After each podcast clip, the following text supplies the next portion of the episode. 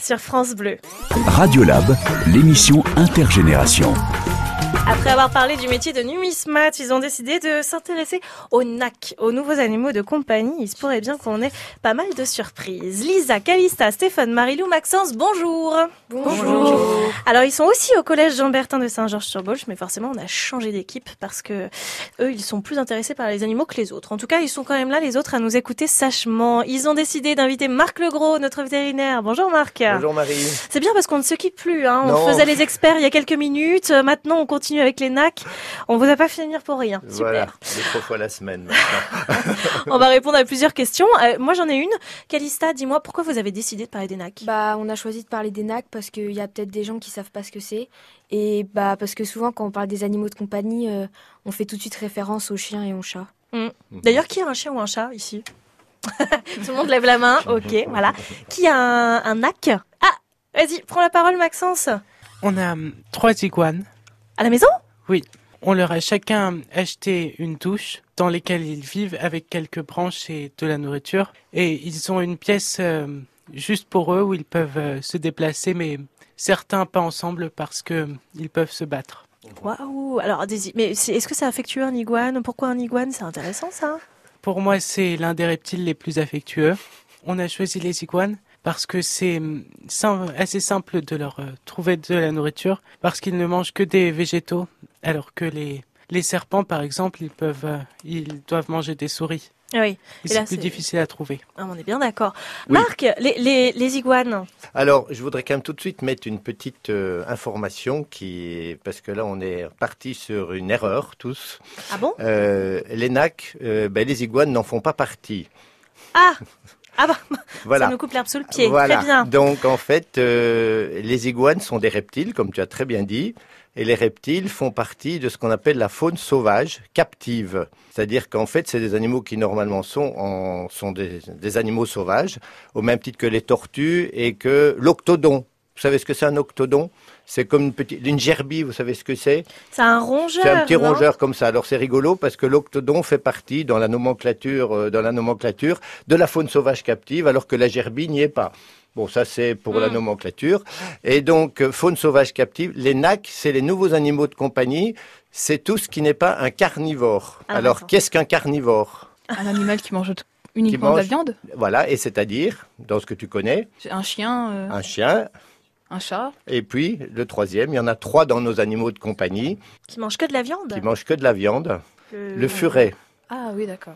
Le furet. Le furet, en fait, est un carnivore. D'ailleurs, le furet euh, était réputé pour aller déterrer les lapins et les égorger pour les sortir de leur terrier. En fait, ils étaient Ah, quelle utilisés horreur. par les chasseurs pour entrer dans les terriers, sortir les lapins, et les chasseurs les attendaient à la sortie.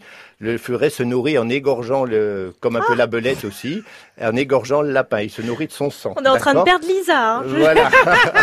Ça va Donc- aller, Lisa. Donc ça, c'est le furet de, dans le temps, le furet sauvage de la forêt. Maintenant, les furets sont des animaux domestiques parfaitement civilisés, au même titre qu'un chien et un chat. C'est le troisième animal de compagnie.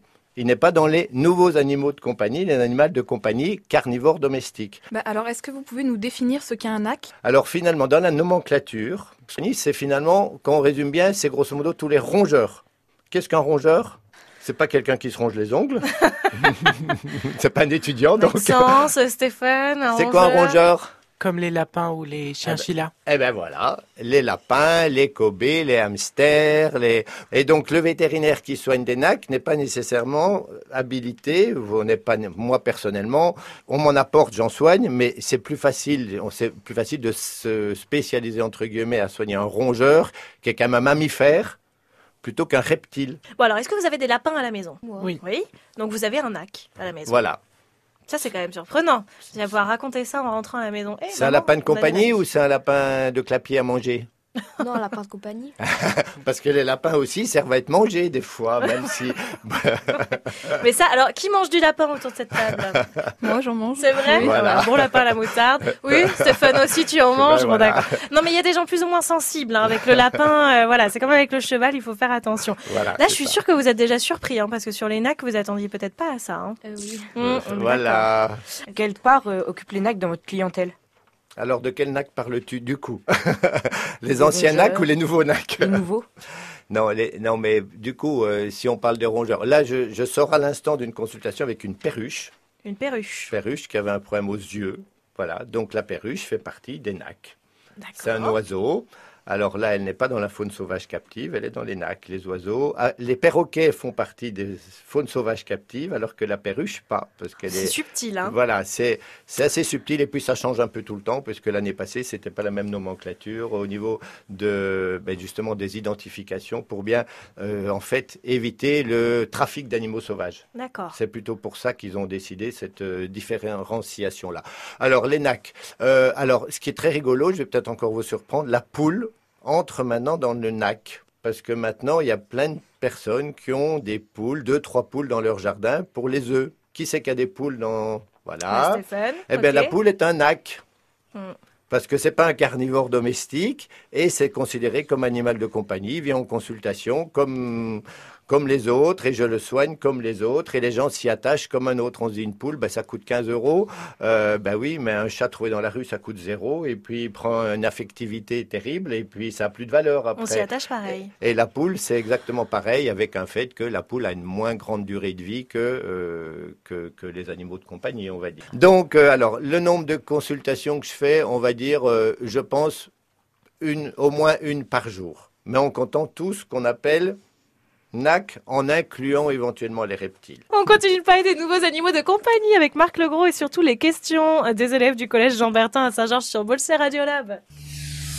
France Bleu au cerf.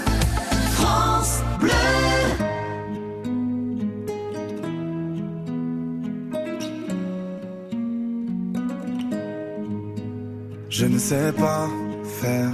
J'ai beau mentir, tout me ramène à toi. Je ne sais pas faire quand t'es pas là. Je ne sais pas faire. J'ai beau sourire quand on parle de toi. Je ne sais pas faire quand t'es pas là. Je n'ai plus rien à perdre, rien à gagner. Je n'ai plus de peine, plus rien à pleurer. Rien c'est déjà trop, tout me semble faux. Quand t'es pas là, ça ne compte pas. T'es pas là, toi, là où les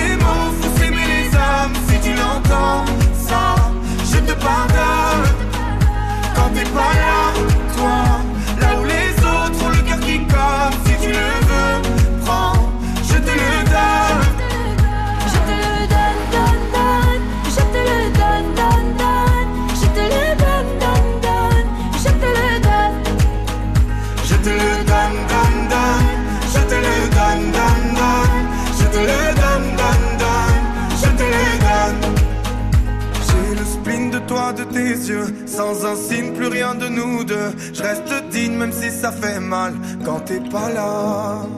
Je sens ta main posée sur la mienne et le son de ta voix qui traîne. Je n'ai plus le goût de rien quand t'es pas là. Je n'ai plus rien à perdre, rien à gagner. Je n'ai plus de peine, plus rien à pleurer. Rien c'est déjà trop,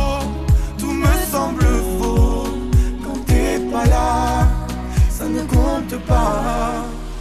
Quand t'es pas là, toi, là où les mots font s'aimer les âmes, si tu l'entends, ça, je te pardonne. Quand t'es pas là,